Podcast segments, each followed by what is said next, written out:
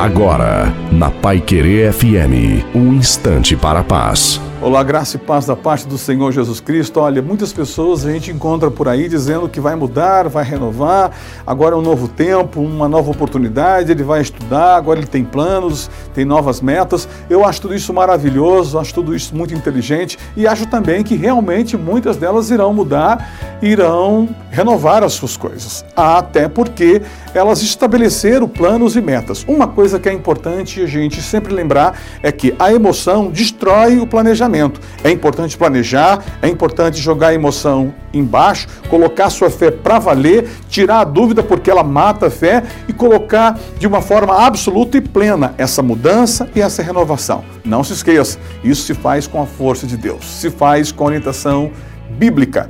Use ela porque ela vai te ajudar, ela vai te dar uma nova direção.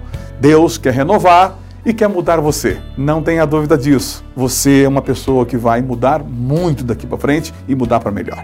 Deus te abençoe.